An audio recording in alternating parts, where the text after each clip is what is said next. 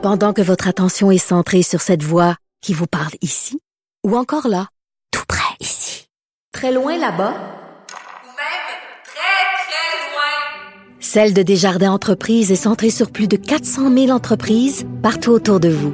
Depuis plus de 120 ans, nos équipes dédiées accompagnent les entrepreneurs d'ici à chaque étape pour qu'ils puissent rester centrés sur ce qui compte, la croissance de leur entreprise.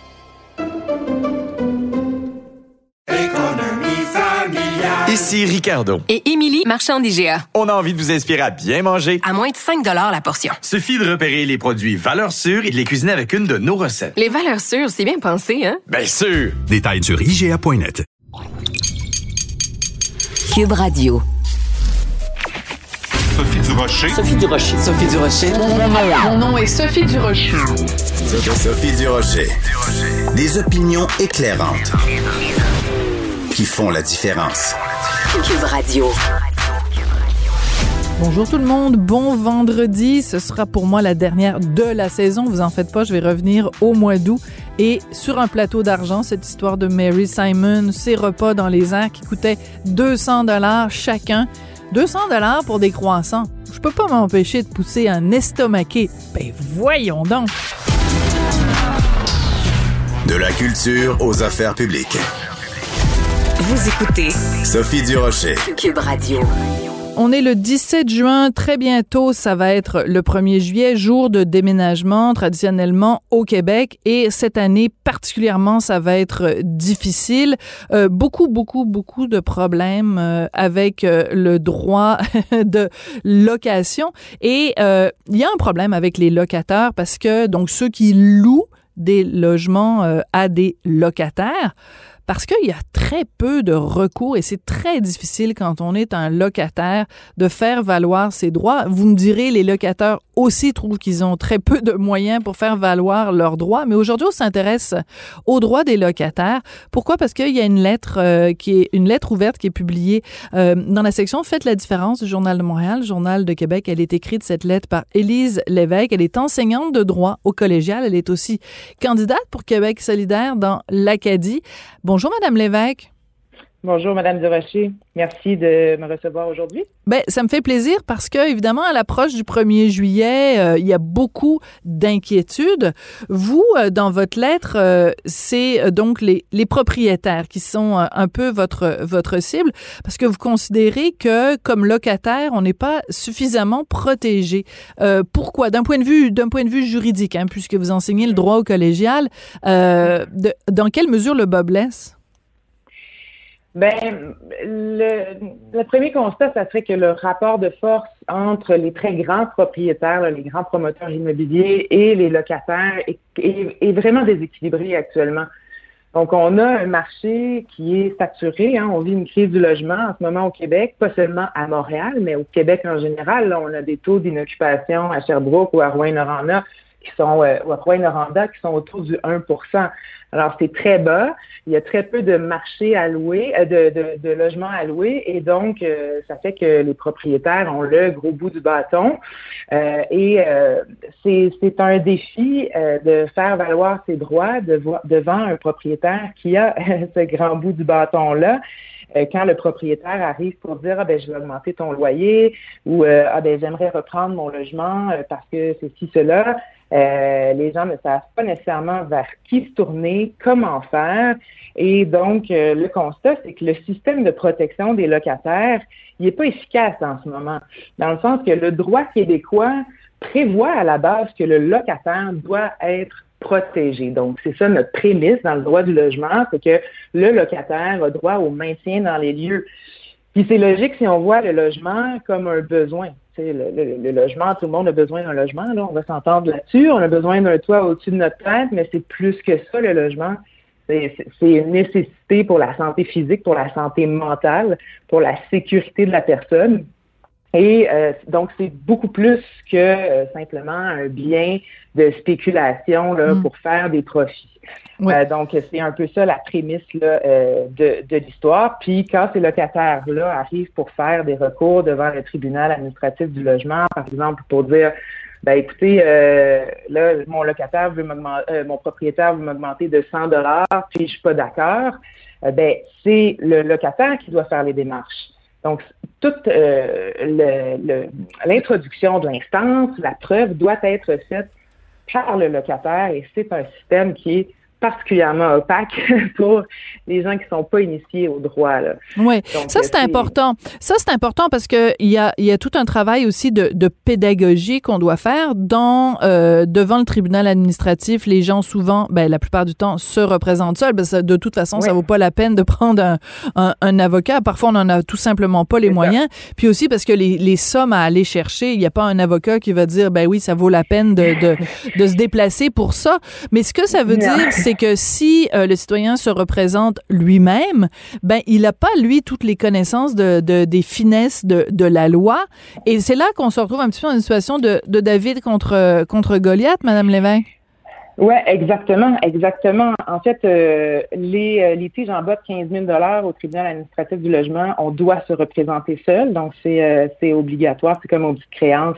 Donc, euh, ça, c'est une chose. Et, heureusement, parce que je verrais mal quelqu'un qui essaie de contester une hausse de loyer euh, pour 400 euh, dollars devant des ben grands promoteurs immobiliers qui ont des grands avocats qui payent très, très, très cher. Donc oui, en effet, c'est tout à fait David contre. Puis moi, je le vois dans mes cours de droit, je vois mes étudiants, là, on ouvre des lois au début de session, puis ils font comment, mon Dieu, qu'est-ce que c'est ça? Comment c'est écrit? c'est extrêmement difficile à comprendre les lois. Euh, puis, tu sais, on a des organismes extraordinaires qui font euh, de, la vulgarisation juridique dans les centres de justice de proximité, dans les comités logement, dans les associations de locataires. Euh, ces gens-là font ce qu'ils peuvent avec les ressources qu'ils ont et le tribunal administratif du logement aussi fait ce qu'il peut, fait ce qu'il peut avec les ressources qu'il a. Euh, toutefois, est-ce qu'on pourrait pas chercher des, une façon d'utiliser le droit pour que justement ce fardeau-là d'introduire l'instance, de faire la preuve, ne repose pas sur des gens euh, qui sont non initiés au droit? Donc oui, évidemment, il y a d'abord euh, un gros travail de, de, vulgarisation juridique à faire. Il y a un courant d'ailleurs en droit qui s'appelle le courant du langage clair. Donc, il y a des juges qui s'efforcent d'utiliser un langage plus compréhensible pour les gens. Parce que quand, euh, quand on arrive à un jugement, hein, donc euh, on fait toute notre cause, on arrive au jugement, et là, le juge écrit notre jugement dans un langage qu'on comprend pas du tout. C'est pas très satisfaisant non, en pour, effet. Les gens, euh, pour le justiciable. Donc, il y a ce courant-là, mais malheureusement, on va s'entendre, c'est pas tous les juges et les avocats là, qui sont qui, qui, qui, qui, sont de ce courant. donc, oui, moi, il faudrait vraiment vulgariser, mais euh, simplifier peut-être le droit ou encore, comme je disais dans ma lettre, ben, aller vers des, des mécanismes qui existent en droit, qui se tournent pas vers le droit civil, mais plutôt vers le droit pénal. Et là, le, le, fardeau d'introduire euh, ben, ces recours-là ben, repose sur l'État parce que ben, c'est comme euh, quelqu'un qui donne une contravention, là, une police, euh, un policier, un agent de la paix qui mhm. donne une contravention à quelqu'un qui fait un excès de vitesse, euh, ben la personne peut contester, mais c'est juste on considère qu'il y a eu infraction à la loi, on vous remet un constat d'infraction, et puis il n'y a pas tout le processus d'introduction de l'instance sur le fardeau du justiciable. Mais ce que vous proposez à ce moment-là, Madame Lévesque, c'est quoi? Ce serait euh, qu'il y ait une sorte de, de, de police des propriétaires ou de police des locataires ou un petit peu sous le modèle de l'OQLF. Mm-hmm. L'OQLF va agir si euh, un citoyen porte plainte. Mm-hmm. Donc, à ce moment-là, on pourrait porter plainte à cette espèce de, de police ou d'organisme de, régula de régulation et ce serait à ben, eux, à ce moment-là, mm-hmm. de poursuivre? Ben, en fait, moi, je, je pose des questions. J'ai mis donc quelques comparaisons euh, des lois qui existent, donc de, de, de systèmes qui existent dans d'autres lois. Donc, exact, dans l'OQLF, on a des inspecteurs qui vont aller voir si la, la, charte de la langue française est respectée, par exemple, dans l'affichage des commerces. Et là, si on voit qu'il y a une contravention, ben il va avoir, euh, ça va être inscrit. Donc, on a un registre pour voir qui est en contravention. Ensuite, l'OQLF peut envoyer des mises en demeure et ensuite peut mandater le DPCP, donc le directeur des poursuites criminelles et pénales, euh, pour euh, introduire donc euh, la poursuite. donc ça, c'est l'OQLF. Si on regarde aussi la loi sur la protection du consommateur, il y a des très bonnes protections pour les consommateurs qui ont été créées là, par l'Office de protection du consommateur, par la loi sur la protection du consommateur. Donc, eux aussi ont un système de plainte, donc qui est répertorié et on peut mm. voir là, qui un peu est, est délinquant. Euh, eux ne sont pas, euh, donc, euh, vont pas introduire de, de poursuite, sauf si l'intérêt public est en jeu. Donc, ça aussi, c'est intéressant. On se dit, ben, il y a quelqu'un de vraiment délinquant sur un point, ben, on va prendre le gouvernement ou l'État, l'instance publique va prendre la responsabilité de poursuivre les plus grands délinquants. Alors, c'est des, c'est des systèmes qui, euh, qui fonctionnent. Vous me parliez de la police de l'immobilier. Mais en fait, euh, j'évoquais l'idée de la police parce que, euh, si vous voulez, les, les, les constats d'infraction pour accès de vitesse, c'est, c'est la loi sur la sécurité publique qui est responsable de, d'appliquer tout ça, tout simplement. Donc, c'est la police. Hein? Donc, les lois vont dire ben, telle mm. instance publique est responsable d'appliquer telle loi. Je comprends. je comprends. voilà. Mais ce que je retiens, ce que je retiens, parce que le temps euh, nous manque malheureusement, Madame Lévesque, ce que je retiens, c'est que euh, dans l'état actuel des choses, il y a vraiment un déséquilibre des forces, donc un individu qui est obligé de se représenter lui-même, qui ne maîtrise pas déjà le vocabulaire juridique, qui maîtrise pas les tenants et les aboutissants de certaines lois, donc un meilleur accompagnement, une clarification des lois et du vocabulaire et surtout un rééquilibrage euh, des forces. C'est ce que vous proposez. Une lettre vraiment très intéressante euh, que j'encourage tout le monde à lire, euh, en particulier les gens dans le, dans le domaine euh, juridique pour justement peut-être s'en inspirer. Élise Lévesque, vous êtes enseignante de droit au collégial, candidate pour Québec solidaire dans l'Acadie. On aura sûrement l'occasion de, de, de s'en reparler d'ici les élections du, du mois d'octobre, mais une réflexion drôlement intéressante dans la section Faites la différence aujourd'hui dans le Journal de Montréal, Journal de Québec. Merci beaucoup. Ben, grand plaisir. Merci à vous. Pendant que votre attention est centrée sur vos urgences du matin, vos réunions d'affaires du midi, votre retour à la maison ou votre emploi du soir, celle de Desjardins Entreprises est centrée sur plus de 400 000 entreprises à toute heure du jour. Grâce à notre connaissance des secteurs d'activité et à notre accompagnement spécialisé, nous aidons les entrepreneurs à relever chaque défi pour qu'ils puissent rester centrés sur ce qui compte, le développement de leur entreprise. Ici Ricardo. Et Émilie, marchand d'IGA. On a envie de vous inspirer à bien manger. À moins de 5 la portion. Suffit de repérer les produits valeurs sûres et de les cuisiner avec une de nos recettes. Les valeurs sûres, c'est bien pensé, hein? Bien sûr! Détails sur IGA.net. Vous vous demandez si les plantes ressentent de la douleur? Ou encore, comment est-ce que les daltoniens voient le monde? Le balado en 5 minutes est pour vous. Explorez la science, l'actualité et l'histoire en un temps record. La Feu, en collaboration avec le gouvernement du Québec, est fière de propulser la série Balado en cinq minutes. Ne laissez pas les questions sans réponse plus longtemps. En cinq minutes, disponible sur l'application et le site cubradio.ca. Sophie Durocher. Une femme distinguée qui distingue le vrai du faux. Vous écoutez Sophie Durocher. Aujourd'hui, le 17 juin, c'est ma dernière émission pour la saison, donc ma dernière euh, rencontre avec Karine Gagnon, qui est chroniqueuse politique au Journal de Québec, Journal de Montréal, et aussi directrice adjointe de l'information au Journal de Québec. Karine, je vais m'ennuyer de toi. Je pense que je vais t'appeler pendant l'été pour te dire, euh, hey, il se passe telle chose dans l'actualité. Qu'est-ce que t'en penses? On pourrait s'en jaser autour d'une tasse de café. Oui, c'est vrai. C'est vrai. C'est dommage qu'on n'habite pas dans la même ville parce que je pense qu'on irait souvent euh, piquer des jasettes. oui, alors on le fait virtuellement. on le fait euh, par euh, la, magie de la radio. Écoute, tu veux me parler de ces sinistrés du Saguenay qui ont tout perdu? ça te touche une corde sensible parce que c'est de là que tu es originaire. Oui, je suis originaire de là. Quand il y avait eu le, fameux déluge en 1996, moi j'étais euh, partie. En fait, j'allais terminer mes études, euh, mais sauf qu'évidemment, j'ai suivi ça à distance, puis je suis allée voir après sur les lieux, tu sais, tous les dommages que ça a pu faire. Puis là, ben les sinistrés cette année euh, à Saguenay le disent aussi, hein, que ça leur rappelle euh, ces mauvais souvenirs-là, puis évidemment, c'est épouvantable ce qu'ils vivent. Là. Euh, notre maison, notre euh, notre euh, l'endroit où on vit, quand on est propriétaire, c'est à peu près toute notre vie. Là. C'est, c'est super important. Donc, d'imaginer que du jour au lendemain, on me demandait de quitter euh, ma maison, puis que je saurais que je la reverrai probablement pas, parce que c'est ça qui est arrivé à des gens. Hein. Absolument. Des gens qui, dans la maison, est tombé, puis tout ce qu'ils ont pu récupérer, euh, je disais ça cette semaine, c'était un petit un petit bibelot en porcelaine d'un des enfants. Tu sais, c'est c'est d'une tristesse sans nom là d'imaginer ce qu'ils peuvent vivre ces gens-là. Puis en plus, dans les circonstances, tu sais, on voit que les, les, au niveau des assurances, il n'y a rien qui est couvert parce que c'est un, un sinistre une catastrophe naturelle plutôt.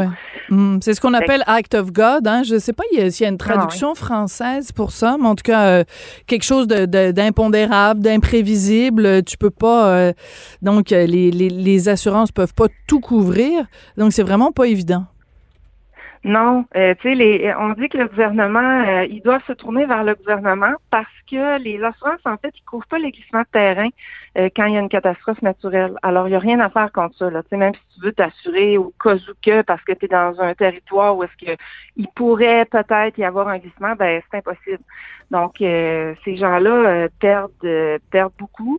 ils disent que l'indemnisation maximale, c'est 260 000, mais aujourd'hui, pour 260 000, ça, c'est si tu as accès à l'indemnisation maximale. Ouais. ça, c'est pour le bâtiment, le terrain. ouf, ça couvre pas grand-chose. Non, ça te couvre une porte puis deux fenêtres. Ben, c'est ça, ça couvre vraiment rien, là. puis, tu sais, en attendant, ils ont 20 dollars par jour. Fait que je pense que ça, ça, ça fonctionne plus, là, 20 dollars par jour. Euh, T'es sérieuse? Un café puis une toast. Oui. 20 dollars par jour? Oui, 20 dollars dans, par journée euh, pour euh, pour euh, manger et puis on leur offre de les loger ou d'aller dans la famille, mais avec tout ce qu'ils vivent en plus, ils doivent être dans un état psychologique assez précaire, puis là de pas être capable de, de subvenir à leurs besoins. Puis il disait aussi que les les assureurs demandent quand même les paiements. Alors, mais c'est hallucinant. Je ris, je ris pas de la situation, je ris de la l'outrecuidance et de l'arrogance des compagnies euh, d'assurance. Quand vient le temps là de prendre ta police, puis quand vient le temps de de, de prévoir euh, tout ça là, ils sont tout miel, tout sympathiques, tout gentils, tout conciliants. Puis quand tu commences à faire des réclamations, là, ça devient, euh, c'est, ils étaient des agneaux quand ils veulent avoir ton argent puis qu'ils veulent avoir ton contrat. Puis quand tu as un, dommage, quand tu as un sinistre, hmm, ils deviennent des loups.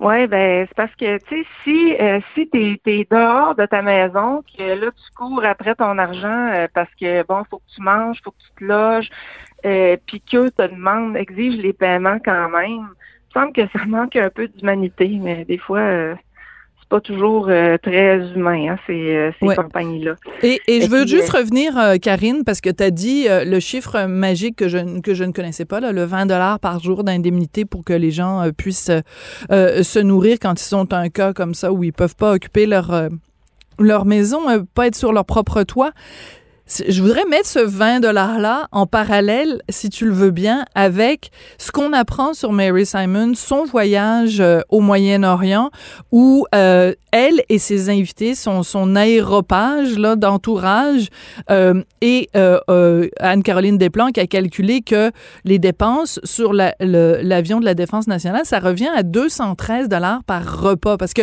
dans les repas qui ont été pris sur l'avion pendant le voyage, ça inclut des petits déjeuners, des lunchs et des soupers. Mais donc, tu as des gens qui ont vécu avec 600 dollars par jour de repas.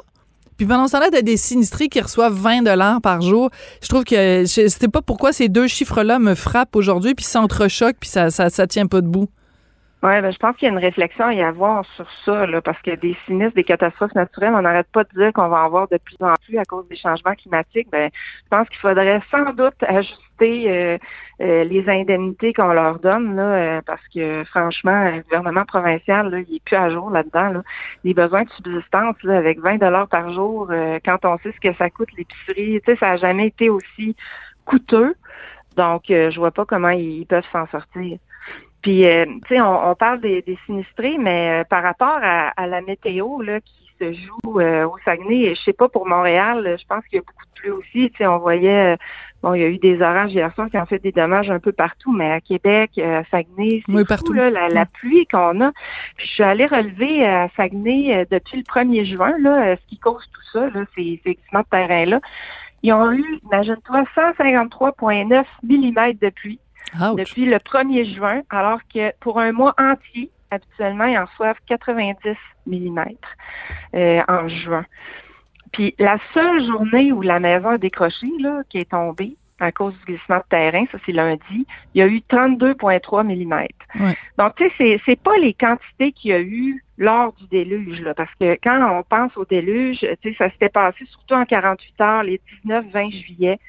Ça avait été 170 à 200 mm d'eau en 48 heures. Fait que, tu sais, c'était c'était pas la, le même phénomène. Si on avait dit c'était une masse nuageuse qui était restée coincée à ce moment-là sur la, la réserve phonique des Laurentides. Puis là, ben, ça avait causé tout ça. On appelait ça la virgule qu'on voyait là sur les radars.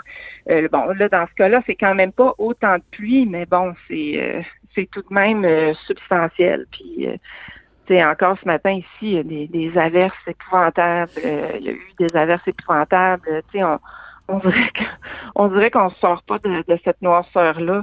Alors c'est sûr que euh, ils y ont goûté, hein? On pourrait dire ça comme ça. Ils y ont goûté et euh, surtout c'est comme euh, quand tu as vécu un traumatisme parce que disons-le, ah c'était ça. On se souvient tous hein, de la petite maison, la petite maison qui avait comme résisté avec des torrent d'eau qui l'entourait, qui la contournait, et la petite maison qui a, qui a, qui a résisté au flot, mais ça a marqué les esprits euh, de tout le monde au Québec, mais ça a été vraiment un traumatisme pour les gens du Saguenay. Donc, on, on, on les salue et on les, euh, on les encourage euh, de tout, euh, de, de, tout notre cœur. Écoute, euh, Karine, tu voulais aussi nous parler, bon, c'est quand même assez particulier, c'est la première fois, moi, que j'entendais parler de Saint-Ferdinand, un petit village tout simple qui aurait tous les apparences d'un petit village tranquille. Ben non, des descentes, des perquisitions dans le centre du Québec parce que on soupçonne différentes personnes qui habitent là de faire partie d'un groupe néo-nazi Il faut pas se fier aux apparences. C'est particulier. Saint-Ferdinand, c'est tout petit au point que c'est à peine 2000 personnes qui habitent là. Euh, c'est dans le centre du Québec, proche de, de Thetford Mines, euh, dans ce coin-là. Et donc là, ils ont euh, la GRC a perquisitionné parce que bon, selon ce que je disais dans la presse, là, ce serait une vidéo haineuse euh, qui, qui, aurait été diffusée par eux. Et puis, euh, bon, ils, mènent des activités dans ce coin-là, dans des bâtiments désaffectés, une école, entre autres. Mais tu sais, imagine-toi les gens là dans ce petit village tranquille-là euh, qui voient débarquer la GRC avec tout son équipement, ses camions. Euh, ils comprenaient rien, les gens, là, puis c'est bizarre quand même qu'une organisation comme ça, parce qu'on parle de, excuse mon, mon mauvais allemand, mais Atomwaffen, euh, ça, ça signifie euh, arme nucléaire en allemand. Puis c'est un groupe extrémiste qui a des allégeances néo-nazis. Euh, ça a été euh, créé, on ne sera pas surpris, aux États-Unis en 2015, puis officiellement, c'est supposé d'être dissous. Euh, sauf que euh, la GRC, entre autres, a trouvé quelques cellules qui étaient éparpillées, euh, bon, puis là, on en aurait une euh, à Saint-Ferdinand. Et, eux, euh, leur but, dans le fond, c'est pas très rassurant, je te le dis tout de suite, là, c'est qu'ils considèrent que la société est corrompue. Puis ça, c'est au point où ils veulent la détruire. Mm. Pour la reconstruire à partir de leurs vidéos, là. Et puis ça, c'est ça veut dire que la société doit être dominée par les Blancs. Alors, imagine-toi, là. Mm quand même euh, particulier. Là, ils ont fait euh, des meurtres, ils ont fait des actes de vandalisme aux États-Unis, donc c'est pas euh, pas un petit groupe banal. Là. Donc, je peux comprendre là, pourquoi la, la GRC s'inquiète, là, puis laisse pas aller, laisse pas passer ce, ce, genre de, de, de regroupement-là. maintenant, on sait pas trop qu'est-ce qui planifiait. Hein. On en sait très peu. La GRC a pas été du tout volubile là-dessus. Donc ça, je m'interroge, on en saura euh, probablement plus euh, dans les prochaines semaines. Euh, mais c'est drôle parce que dans la région de Québec aussi, on avait eu à, l'ancienne Norette, qui est aussi un village, une petite municipalité. L'année passée, la GRC aussi était intervenue parce qu'il y avait un individu qui possédait, c'était comme un, arsenal. Ah oui. Je me rappelle pas de ça. fait que, des fois, on pense que c'est euh, plutôt un, milieu urbain, mais euh, mais au contraire, s'ils peuvent s'installer dans des petits endroits où ils sont moins surveillés, où ils sont plus à l'abri des regards, euh, s'ils se tiennent tranquilles, relativement tranquilles, les gens s'aperçoivent pas. D'ailleurs, c'était les témoignages des citoyens. Ils disaient hier, quand la GRC est débarquée, ben, c'est une dame là, qui vivait là, il élevait des chèvres On n'a rien remarqué de particulier.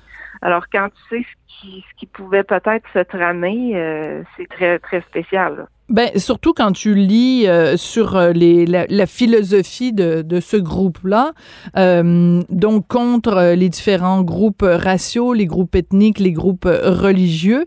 Et tu vois, je lis dans le journal ici, un des membres du groupe a déjà tué un jeune homosexuel juif de 19 ans après avoir participé à un camp de la haine. Euh, allô, des camps de la haine. Euh, si on regarde ça de façon plus large, est-ce que tu penses qu'on peut faire un lien avec justement pendant la pandémie, euh, euh, ça a exacerbé euh, bon tous les, les, les extrêmes dans un sens euh, comme dans l'autre, euh, des gens qui ont été particulièrement isolés, qui se sont mis à développer toutes sortes de théories plus capotées, plus loufoques les unes que les autres? Est-ce qu'on peut remettre ça dans ce même contexte-là? Ah, moi, je pense que oui. Je pense que c'est lié. Là, tu sais, tous les, les, ça a exacerbé plein de frustrations, de, de euh, les gens isolés justement qui se sont plus regroupés sur les réseaux sociaux, euh, euh, qui ont créé des liens, qui se sont mis à, à en vouloir au monde entier là, pour ce qui se passait, à dire qu'on était nous qui suivions des règles, des moutons. Euh, donc, tu sais, c'est un peu ça. Là. Eux, ils trouvent que la société, ça n'a pas de bon sens, qu'il faut la, la détruire, la refaire. Euh, moi, je suis persuadée qu'il y a un lien dans la, tu sais, dans toute forme de radicalisation, là, ce qu'on a vécu euh, depuis deux ans et demi, on voit que ça a été euh, ça a été exacerbé. Puis euh, moi, je on sait pas là, tu sais, euh, bon, qu'est-ce qui les animait exactement et tout, et qui était là-dedans, mais je suis persuadée qu'il y a un il y a un lien à faire avec tout ça. Alors, quand tu penses que dans la vie, tout le monde est des moutons, tu t'en vas élever des chèvres à Saint-Ferdinand. Mon Dieu, écoute, la, façon dont tu nous racontes ça, puis les, les- témoignages qu'on voit, il me semble c'est le début d'un film américain sur euh, l'apocalypse. Tu sais, t'as un petit village perdu, t'entends des bruits de criquets, puis là, t'as une petite madame là, qui, qui élève ses chèvres, puis là, tout d'un coup, l'armée débarque avec les armes, les gilets pare-balles et tout, le SWAT team qui débarque. Puis là, on découvre que c'est une complotiste à la tête. Non, mais je dis pas que c'est le cas dans, dans ce cas-ci, mais cette description-là pourrait avoir l'air du début d'un film avec euh, Tom Cruise ou je sais pas. complètement, complètement. C'est un peu ça que le, le maire de Saint-Ferdinand, c'est un ancien journaliste en Ah oui, ah oui. Euh, oui, Yves Charlebois disait que c'était complètement surréaliste. Tu sais, t'avais un monsieur qui, qui tondait sa pelouse aussi, là, qui, qui était en face, puis qui a vu débarquer la GRC avec tout son arsenal. Tu sais, on voit euh, des photos dans le journal, c'est quand Ah oui, même ah pas c'est là, spécial. ils sont habillés euh, comme des militaires euh, armés, puis tout ça. euh, wouh! Dans ton petit village, là, je pense que ça a dû euh, jazzer leur journée euh, passablement. Ils se souviendront longtemps du 16 juin 2022. Écoute, moi, je pense qu'il faudrait déjà choisir qui va jouer le rôle de la dame qui élève des chefs. Moi, je propose Julia Roberts. Je sais pas toi ce que t'en penses, là. Mais il me semble que, tu sais, pas maquillée avec les cheveux un peu défaits parce qu'elle est capable de se transformer beaucoup de Julia Roberts. Alors, euh, Tom Cruise et Julia Roberts dans un film euh, Scandale à Saint-Ferdinand, bientôt sur vos écrans. Karine? Écoute, on, s'appelle pour élaborer le scénario. Ça peut être payant, ça. Oh oui, oui. Écoute, je suis déjà, euh, tu sais, euh, la- la- j'avais déjà proposé à un moment donné à, à Félix euh, Séguin d'écrire un scénario avec lui sur l'histoire. Tu sais, les deux Québécoises qui avaient été impl- impliquées dans un trafic de cocaïne, là, qui étaient parties en croisière. Euh, elles avaient fait le tour du monde. Finalement, elles se sont fait pogner en Australie. En Euh, Australie, ouais. Et elles ont passé plusieurs années en, en, en prison. Là, je pense qu'il y en a même une qui est encore en prison. Je me souviens un peu des détails, mais bref, j'avais dit à Félix, on, on s'écrira un scénario de film là-dessus parce qu'Hollywood, c'est sûr, va s'intéresser à ça. Alors donc, euh, peut-être, Karine, toi et moi, on écrira un scénario sur Saint-Ferdinand. Merci pour cette belle saison. Karine, ça a Hey, été merci, super merci. chouette. Puis euh, on salue euh, les gens qui nous ont euh, envoyé des commentaires positifs sur les médias sociaux. Puis ceux qui nous ont envoyé des commentaires négatifs, bon, on vous souhaite de passer un excellent été et on, vous retrouvera bientôt. C'est une très belle opportunité. Ça a été vraiment un grand plaisir. Puis bon été à tous et, et à toi, Sophie.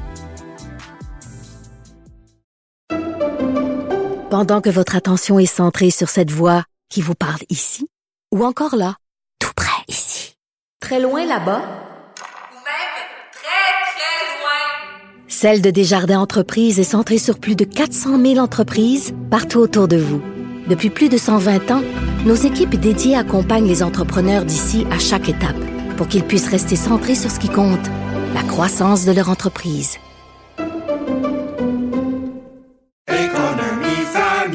Ici Ricardo. Et Émilie, marchand d'IGA. On a envie de vous inspirer à bien manger. À moins de 5 la portion. Suffit de repérer les produits valeurs sûres et de les cuisiner avec une de nos recettes. Les valeurs sûres, c'est bien pensé, hein? Bien sûr! Détails sur IGA.net. Vous vous demandez si les plantes ressentent de la douleur?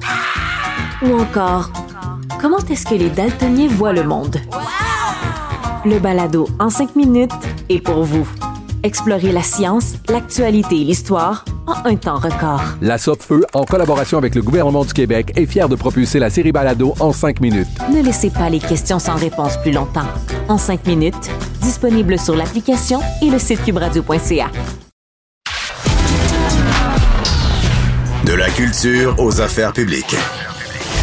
Vous écoutez Sophie Durocher. Cube Radio.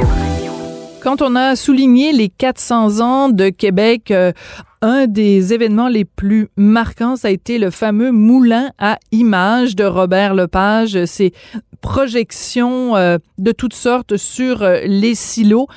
c'est vraiment ceux qui l'ont vu en gardent un souvenir ému. Ça a été présenté quand même de 2008 à 2012 et dix ans plus tard, il y a un hommage justement au Moulin à images qui est présenté au Diamant, donc ce magnifique euh, théâtre, lieu de spectacle à Québec. Et euh, cet hommage, il est fait par l'artiste peintre Jean Gaudreau. Il est au bout de la ligne. Bonjour, Monsieur Gaudreau. Bonjour, ça va bien? Oui, ben moi, ça va très bien. Euh, pourquoi c'est important pour vous de, de, rendre hommage en peinture comme ça à la création de Robert Lepage? Bien, premièrement, moi, comme artiste peintre, j'étais un des artistes choisis en 2019, euh, c'est-à-dire en 2009-2010, j'étais de, de, de, de, ces projections, en fait. Là. Ça avait commencé en 2008 jusqu'en 2012. Donc, 2009-2010, j'étais euh, dans le moulin, en fait. Là, on était quelques artistes euh, peintres. Et puis, pour moi, ben, je trouvais, comme vous l'avez dit d'entrée de jeu, que que c'est une fresque historique extraordinaire, en fait, qui soulignait les 400, 400, le 400e anniversaire de la ville de Québec. Alors, pour moi, de, de, de rendre hommage au moulin, parce qu'en fait, ça, ça, va faire 15 ans, là. En fait, là, c'est le 15e anniversaire qui souligne. De le rendre en peinture, euh, pour moi, c'est important parce que c'était tellement important pour la ville de Québec avec toutes les images qui avaient été quand même sélectionnées au premier plan, qui relataient en fait toute l'histoire. Euh, euh, de la ville, euh, ben pour moi, c'était quand même assez pertinent. Et puis, comme euh, le diamant a été construit il a déjà deux, deux, trois ans, il y avait quand même un mur intéressant pour recevoir de tels tableaux. Là. donc, pour moi, il y avait comme un peu un match parfait, là, d'autant plus que j'avais en tête déjà depuis quelques années de rendre hommage à cette magnifique projection là, par, par le biais de mes, mes œuvres. Oui. Euh, pour ceux qui l'ont pas vu, parce que moi j'en garde un souvenir vraiment ému, c'était époustouflant. Et euh, j'ai fait une entrevue récemment avec euh, Régis Labaume qui va être diffusée bientôt sur les ondes de, Cube Radio. Et on, on était d'accord pour dire, dans la ville de Québec, il y a, le, il y a vraiment avant les festivités du 400e et, le après. Qu'est-ce que vous diriez que ça a changé euh, les célébrations du 400e et en particulier le moulin à images pour la ville de Québec?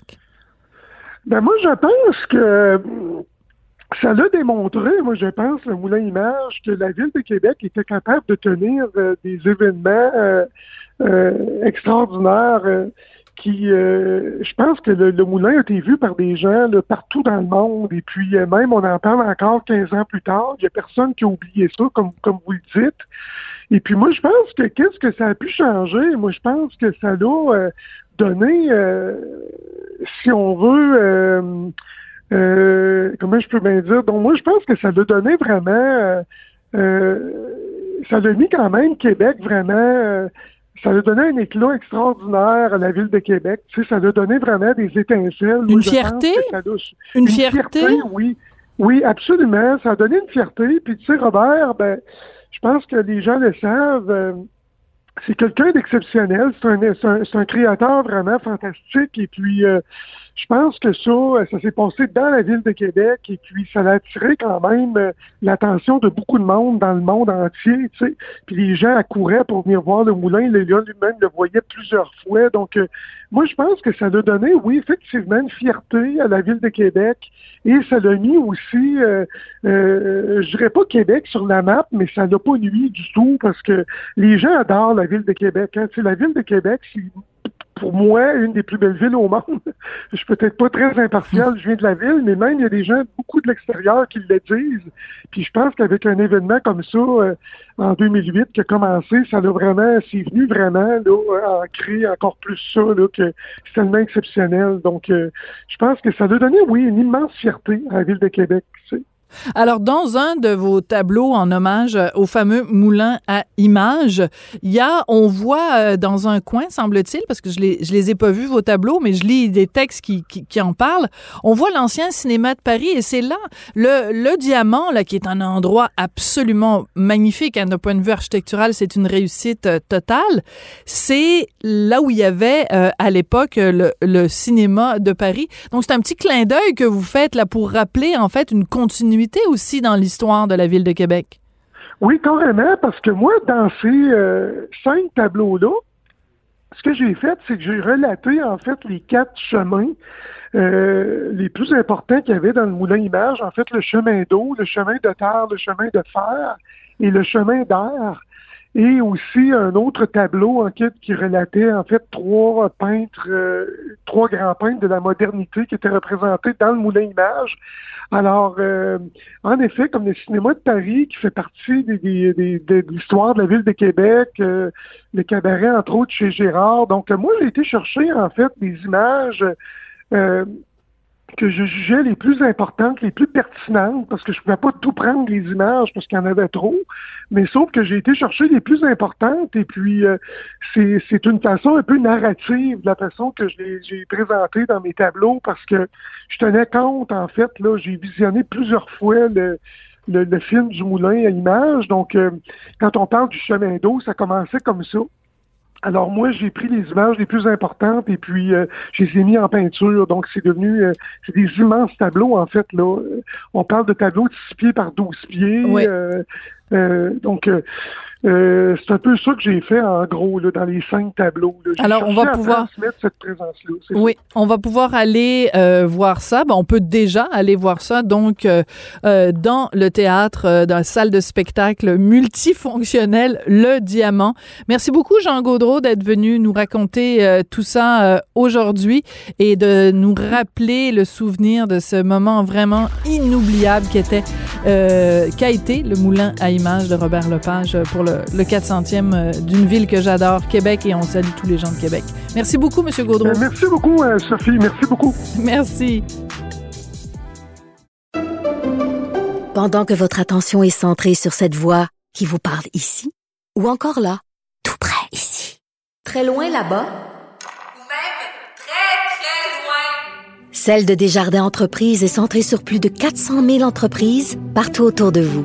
Depuis plus de 120 ans, nos équipes dédiées accompagnent les entrepreneurs d'ici à chaque étape pour qu'ils puissent rester centrés sur ce qui compte, la croissance de leur entreprise.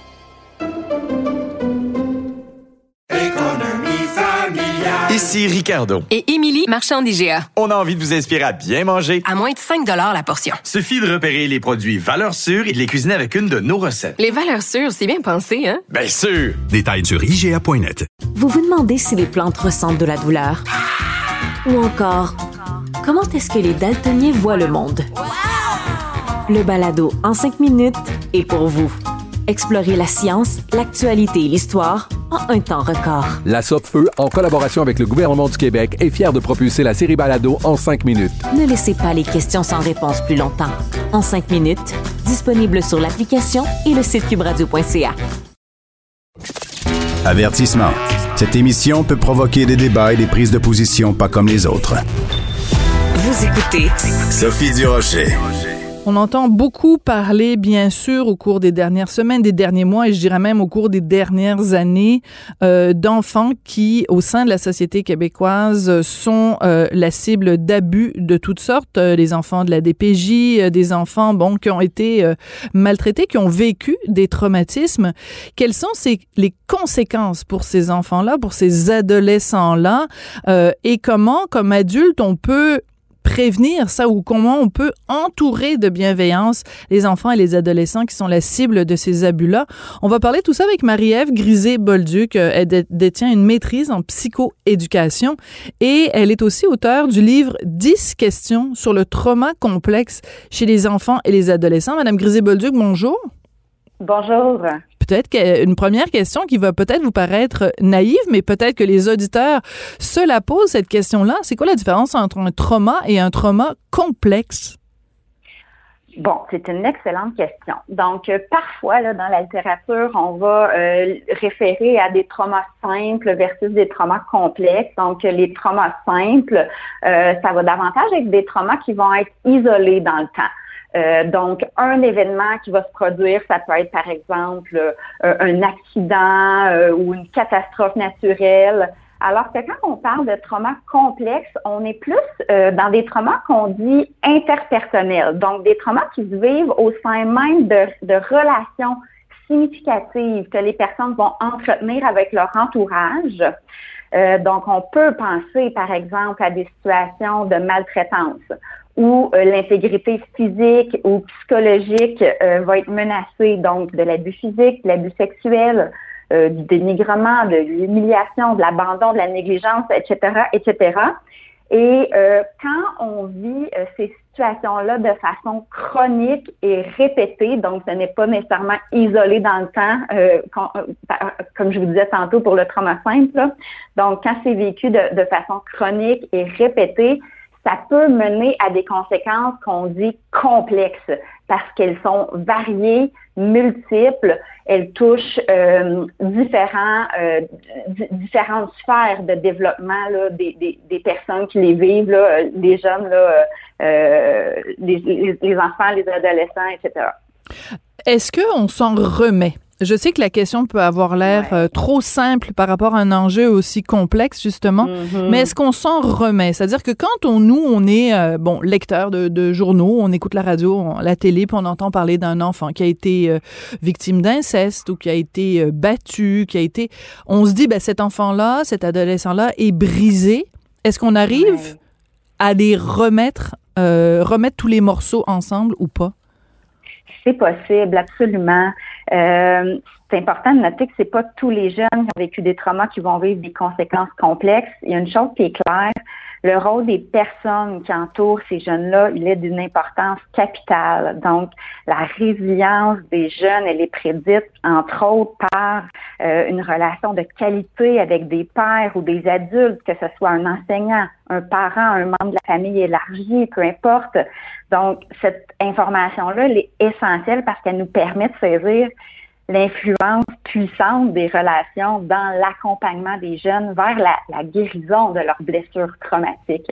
Donc, oui, c'est possible euh, de, de, de guérir en quelque sorte de ces traumatismes-là, mais ça ne veut pas dire que c'est toujours facile et que le processus de guérison, il est toujours linéaire. Hein?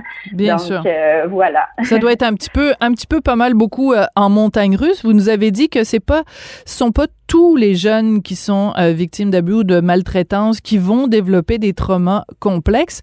Donc, ça veut dire que selon la constitution de l'individu, euh, il y en a qui, j'hésite à utiliser cette expression-là, mais qui vont réagir mieux que d'autres, qui vont être moins impactés que d'autres? Effectivement. Donc, ça, peut euh, ça peut être lié à différents facteurs, comme par exemple, comme je le disais tantôt, là, euh, comment l'en- l'enfant, le jeune va être entouré euh, suite après avoir vécu des, traumatismes ou de la maltraitance. Ça, va être un facteur très important là pour la, guérison et pour influencer positivement le, le développement et le parcours de ces jeunes là. Ouais. Alors, quelles sont les conséquences, quelles peuvent être les conséquences de la maltraitance euh, quand un enfant euh, est euh, victime soit d'abus physiques, d'abus sexuels, d'abus psychologiques? Les, les conséquences les plus courantes et les plus frappantes, c'est quoi? les plus courantes, les plus frappantes, on va souvent le voir à travers les comportements qu'ils vont présenter. Donc, ça peut être des jeunes qui vont avoir des comportements très réactifs ou au contraire des comportements très passifs ou une variation entre les deux selon le contexte, les situations ou les interactions qu'ils vont avoir euh, avec autrui. Donc, ça va souvent euh, se refléter dans les comportements. Euh, ça va aussi beaucoup se refléter dans les relations interpersonnelles. Donc, euh, c'est des jeunes qui ont été blessés dans des relations. Donc, nécessairement, ça va se refléter ensuite dans les relations aussi. Donc, euh, ça peut être des relations qui vont être plus conflictuelles, chaotiques ou au contraire des relations très déconnectées ou voire même détachées. des difficultés aussi sur le plan identitaires, donc des jeunes qui peuvent intérioriser une vision euh, très négative euh, d'eux-mêmes en raison du regard qui a été posé sur eux par des adultes, soit abusifs ou négligents. Donc, ils peuvent se percevoir comme étant nuls, sans valeur, euh, voire endommagés. Peuvent se voir comme indignes d'être aimés, sans intérêt. Donc, ils peuvent avoir tendance à croire qu'ils sont foncièrement mauvais parce que c'est la seule raison que leur esprit mature va trouver pour comprendre pourquoi ils ont été victimes de mauvais traitements. Donc, ils peuvent penser qu'ils méritent ce qui leur est, leur est arrivé. Ils peuvent se sentir honteux ou coupables des expériences traumatiques qu'ils ont vécues.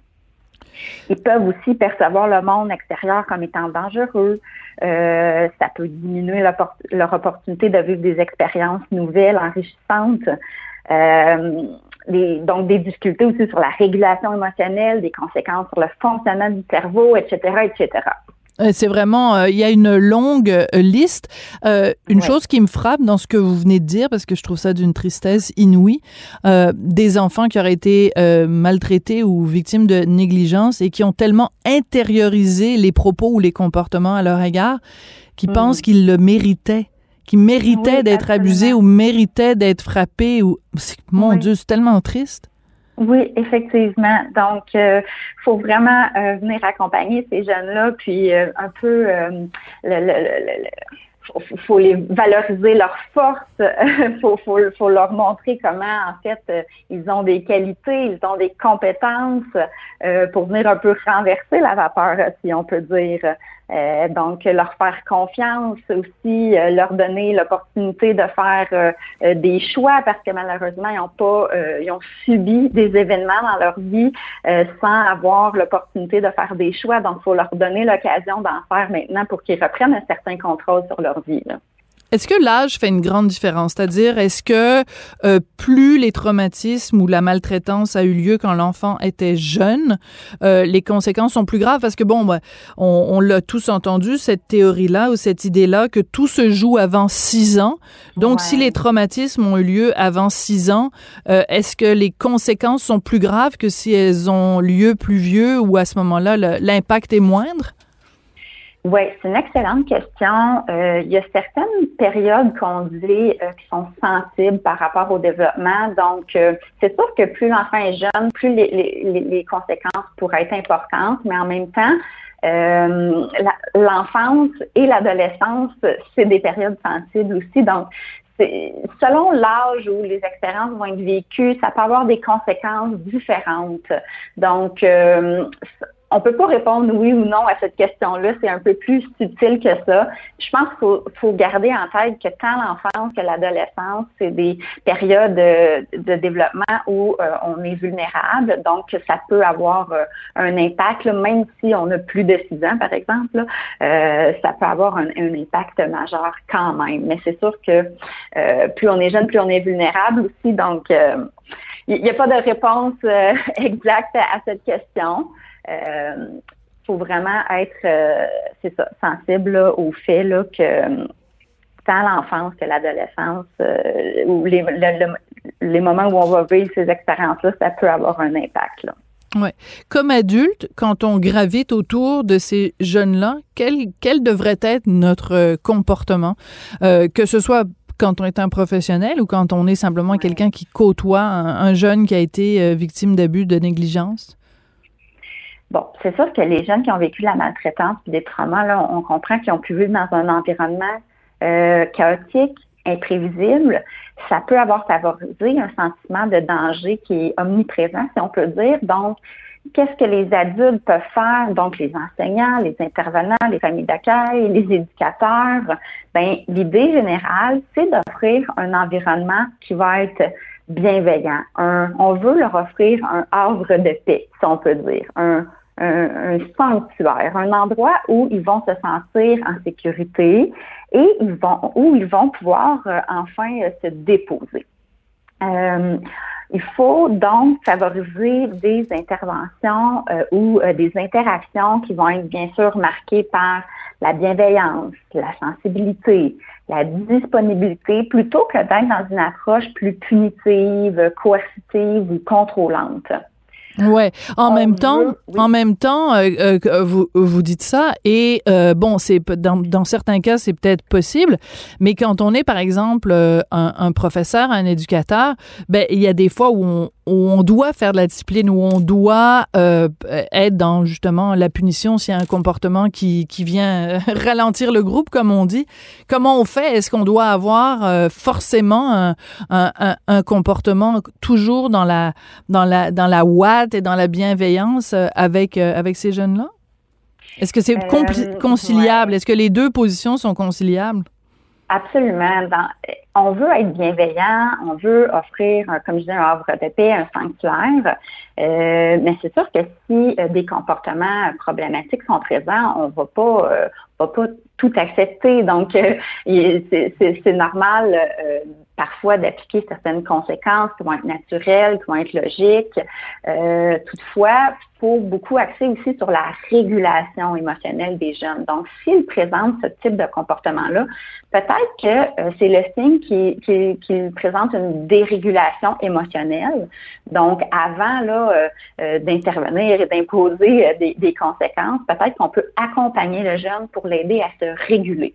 Donc, juste aussi, nous, de se mettre comme adultes dans une posture de régulation émotionnelle, ça peut aider le jeune à se réguler lui-même. Parce que c'est sûr que face à des comportements qu'on peut juger difficiles, nous, comme adultes, on peut réagir à ces comportements-là. Et là, ça peut mettre de l'huile sur le feu. Donc, euh, de prendre soin de soi comme adulte, de prendre soin de sa propre régulation émotionnelle, déjà, ça nous met là dans une posture où ça va aider le jeune à se réguler lui-même. Mhm. Donc, euh, voilà. Donc, on veut aussi beaucoup miser sur l'éducation, sur les traumas puis les conséquences des traumas. Euh, on veut que les, adultes qui, gravitent autour des jeunes soient bien au fait de c'est quoi un trauma, ça peut être quoi les conséquences pour pouvoir mieux y répondre. Et euh, voilà, on veut on veut soutenir les jeunes dans leur régulation, on veut connecter avec eux, on veut les accompagner à reconnaître leurs émotions, on veut valider leurs états émotionnels, on veut les encourager là, à utiliser différentes stratégies de régulation émotionnelle.